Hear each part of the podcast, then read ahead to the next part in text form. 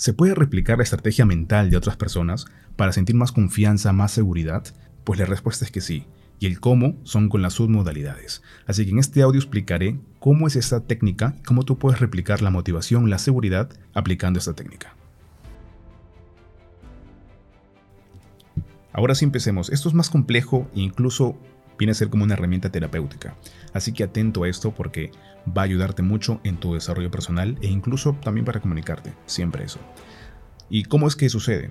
Nosotros interpretamos el mundo de una forma muy particular. Ya le hemos dicho cómo a través de los sistemas de representación. Si quieres amplificar más esto, está el audio anterior justamente de este capítulo para que puedas extenderte y entender mejor cómo la gente interpreta el mundo. Pero ahora vamos al tema de cómo crear estrategias muy personales. Por ejemplo, para sentir motivación, las personas tienen una secuencia de procesos o tienen una forma de ver el mundo de recordarlo para sentir motivación, para sentir duda, para, para sentir certidumbre o incertidumbre, para sentir duda o sentirse confundido. Hay una estrategia mental para cada una de esas cosas.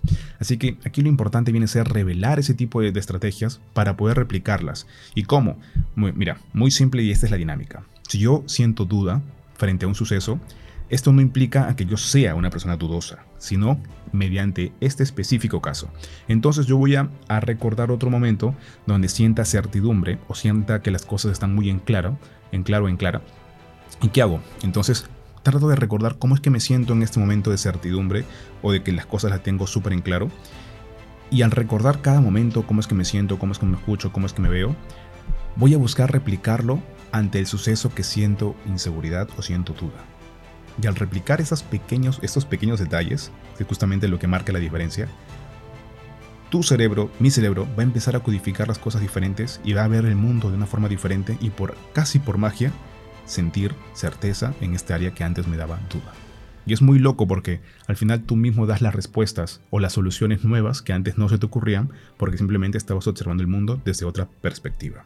Sucede muy loco. También incluso sucede con el tema de ventas y de compras. Esto es muy atento porque también se usó en un libro que se llama em, La reingeniería de la venta o de la persuasión, si mal no recuerdo, de Richard Bandler. La cosa que trataba algo así. Trataba de, decía, piensa en algo que ya hayas comprado entonces decía, ah, pues pienso en esto, ya, listo, en un carro que compré. Listo. Ahora, ¿dónde es que lo, estás observando? ¿Está hacia el frente, hacia arriba? Ah, pues es una imagen que lo veo en grande, ¿no es cierto? Y está hacia adelante y hacia la derecha. Hmm, interesante. ¿Y esta persona, y este auto da algún sonido o lo ves en algún campo? Y trataba de que describa completamente la experiencia. Luego borraba esa experiencia y trataba de observar otro caso, que, otro producto que no haya comprado. Y trataba de ponerlo igualito, ¿no? Si fuera un libro sería al frente a la derecha, ¿no es cierto? Que se vea muy claro, en tamaño real y la persona le resultaba loco, pero ya sentía más cercano esa compra que quería hacer. Y por ende era más fácil persuadirlo porque ya estaba hablando del mismo canal, cosas que ya estaban compradas. Entonces para él ya estaba hecho y era más simple adquirir ese producto. Algo parecido ocurre. El proceso puede ser muy complejo, se usaría más para técnicas de marketing o cosas así, pero sí se puede replicar de una forma perfecta porque te tienes que tomar el tiempo si en caso hablamos de algo de desarrollo personal, de creencias, de traumas incluso. Bien, así que usemos esto. Primero, cuando hablamos de submodalidades, ya estamos hablando de cómo son las modalidades, ¿no es cierto? Auditivas, visuales. Pero ahora hablamos de algo de submodalidades, o sea, algo incluso más detallado. Si hablamos de la parte visual, ya tendría yo que preguntar, si en caso me dice, oye, me siento seguro de esto, ¿verdad? Pues la pregunta es, ¿cómo te ves a ti mismo cuando dices que te sientes seguro? Y en esa experiencia que empieza a verse esta persona, yo trato de profundizar con más detalles. Si hablamos de la parte visual, vendría a ser el tamaño, vendría a ser la proporción. ¿Te ves a ti mismo? ¿O es que estás tú en primera persona o en tercera persona? ¿Te ves como una película o es como un videojuego de acción donde, tú estás en primera persona? No, no ves tu cuerpo, pero sí tus manos. Entonces, eso se llama si estás asociado o disociado. Si está colorido o está en blanco y negro.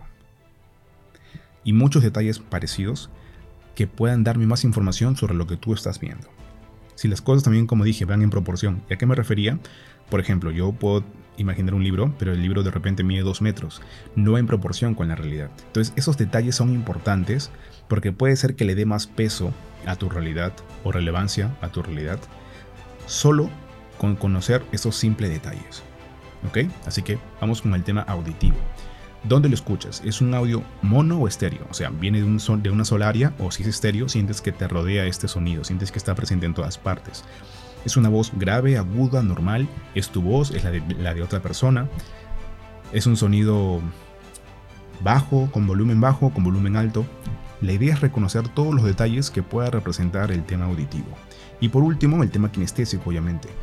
Aquí también se replica otra vez si puedes sentir la temperatura del ambiente, cómo es tu respiración, sientes que estás ahí, te afecta directamente las emociones o el ambiente que está en ese momento, sientes que tu respiración es acelerada o es calmada, tratar de tener toda la información posible respecto a las sensaciones del cuerpo. Este proceso incluso también se usa para hipnosis, sin embargo, sigamos con este tema de la estrategia. Primero, entonces ya que conozco todo este tema de cómo es que se siente seguro, voy a tratar de replicar estos detalles y estas estrategias en otra área de su vida que no se sienta muy seguro. Si esta persona me dijo que cuando se siente seguro se ve erguido, ve todo muy colorido, siente que su respiración va desde el abdomen, siente que aparte de que todo está muy colorido, es como una película donde él se mueve, es como el personaje principal está asociado, o sea, ve sus brazos, no se ve él en tercera persona.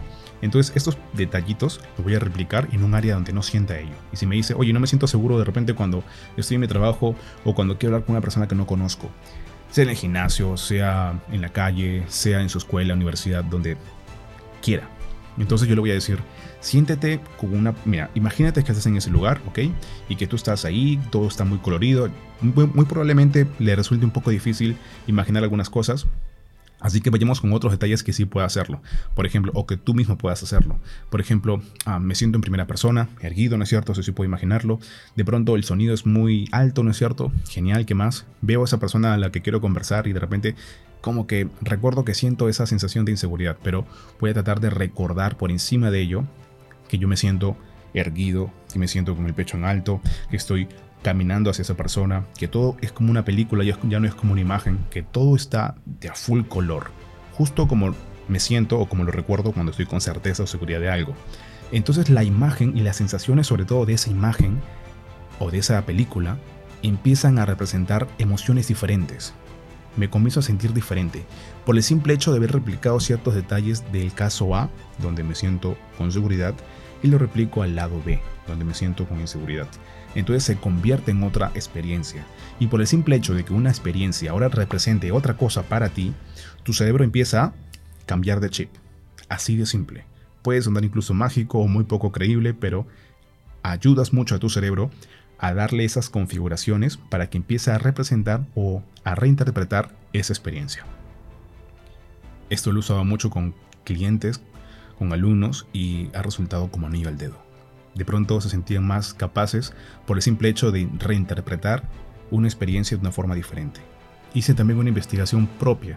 Investigué, conversé con, una chica que es, bueno, los que conocen por aquí, eh, Gamarra, Polvos Azules, conocen que hay tiendas, se venden muchas cosas. Y esta persona vendía mucho, ¿no? Y, era muy exitosa, es muy exitosa esta mujer. Y ventas por encima de los 200 mil dólares, creo, si no exagero, o eran soles, eh, al año, que eso está muy bien aquí en Perú. ¿Y qué ocurría? Que yo le decía, oye, cuéntame tu historia sobre cómo fue, ¿no? Y cuando me contaba sobre su historia, recordaba mucho lo bonito, ¿no? Sobre que su familia era muy unida, cuando hacía frío se juntaban entre todos, estaban ahí cerca de una fogata, pues siempre estaban felices al contar sus ganancias, siempre estaban juntándose, recuerdan que siempre oraban juntos al final de cada noche, agradecían por lo que habían ganado y seguían avanzando con su vida. Ahora, es curioso porque no me contaba las partes negativas de su vida porque lo veía muy borroso. Y ahí justamente viene una clave entre gente exitosa y gente em, fracasada o gente que no se la pasa bien en su vida, que tiene más presente y a todo color momentos difíciles, mientras que la gente exitosa tiene a todo color los momentos bonitos y los momentos difíciles no tan a color. Y es muy curioso esto. Ahora, ¿cuáles serían sus momentos difíciles de ella que no lo ve muy borroso, que lo ve borroso? Pues vendría a ser que ella empezó vendiendo caramelos, que había de repente mucha competencia, que sus padres a veces no estaban durante días porque también estaban trabajando haciendo lo suyo, que ellos tenían que fijársela en las calles, pero todas esas experiencias lo veía de una forma muy borrosa no recordaba muy bien. Tenía que andar con preguntas de repente para poder investigar y, poner a prueba esto.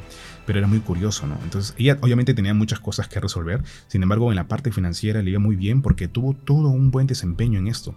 Y a eso me refiero, que tú puedes cubrir varias áreas de tu vida. Obviamente es muy complicado, es todo un proceso tenerlo resueltas de forma integral todas las áreas de tu vida. Salud, dinero, amor y eso. Sin embargo, puedes lograrlo como esta persona que tuvo un desarrollo o tuvo un inicio difícil, pero mira cómo se desempeñó, ¿verdad? Y esto ya es casi de forma natural, porque ella recordaba lo positivo a color y lo negativo en blanco y negro, y borroso y lejano, ¿no es cierto? Así de poderosas son las submodalidades, también lo puedes hacer tú. También ocurre con ciertas personas que a veces olvidamos que antes teníamos ciertos problemas, entonces casi parece que fuera natural y que desde siempre lo hacíamos. En mi caso, una persona que tartamudeaba mucho, que tenía incertidumbre, que tenía mucho miedo de conversar con una persona, que era demasiado miedoso, que creo que su primer beso fue a los 18 años, no, no tenía tanto, tanta relación social. Entonces, todas esas complejidades, eh, antes, o mejor dicho, ahora parece que casi nunca hubieran existido si no fuera porque yo las viví, casi ni las recuerdo, pero a veces tengo que hacer memoria para poder ponerlo de ejemplo y comentar cuál fue mi proceso. Sin embargo, así de poderoso puede ser cuando pones tu enfoque y tu mente en cosas que se sirven y usas estas submodalidades para darle más poder a una experiencia. Así que incluso podemos llamar a esta técnica el, tema de reinterpretar el mundo o de reinventar tu vida, porque es un paso pero crucial y que estoy seguro que cualquier programa que hable sobre reinventar tu vida está presente ese tipo de técnicas. Incluso en hipnosis está presente ese tipo de técnicas. En talleres presenciales que he ido sobre el tema de reinventar el cerebro, sobre eh, creencias y un montón de cosas, siempre está presente ese tipo de técnicas que lo dicen mediante audio, audio de, de motivación, pero siempre está como clave y como eje principal. Así que es realmente poderoso y te recomiendo aplicarlo y sobre todo hacerte un experto. No tomes esto como una guía definitiva porque hay mucho más que hablar sobre esto. Si quieres un libro, pues eh, obviamente el libro principal que se llama Submodalidades de Richard Bandler o el otro libro que es perfecto, que, sí, que es ya más avanzado, incluso que es como el avanzado del avanzado, que se llama La magia en acción. ¿okay? Es perfecto ese libro, es más complejo, incluso tendrías que tener una ayuda terapéutica porque así de complejo es, ese texto con un montón de casos realmente buenos pero que te va a ayudar a ser más experto en esto.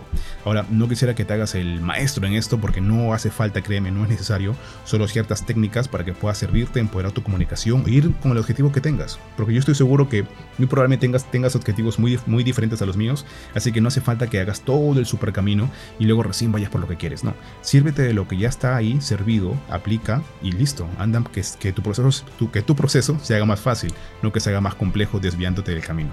¿Ok? Así que un gran abrazo y que pronto nos, escuchemos de lo más pronto posible con, el siguiente, con la siguiente técnica de PNL, que vamos a hablar más sobre, digamos, una versión, ya que hemos hablado de esos temas, más avanzada de lo que es el rapport y de lo que son estrategias de otras personas. O sea, voy a dar más casos prácticos para poder replicarlo. Bien, así que esto será como una investigación más que haré, pero que me va a gustar darlo como valor. Así que un fuerte abrazo y nos vemos hasta un siguiente podcast.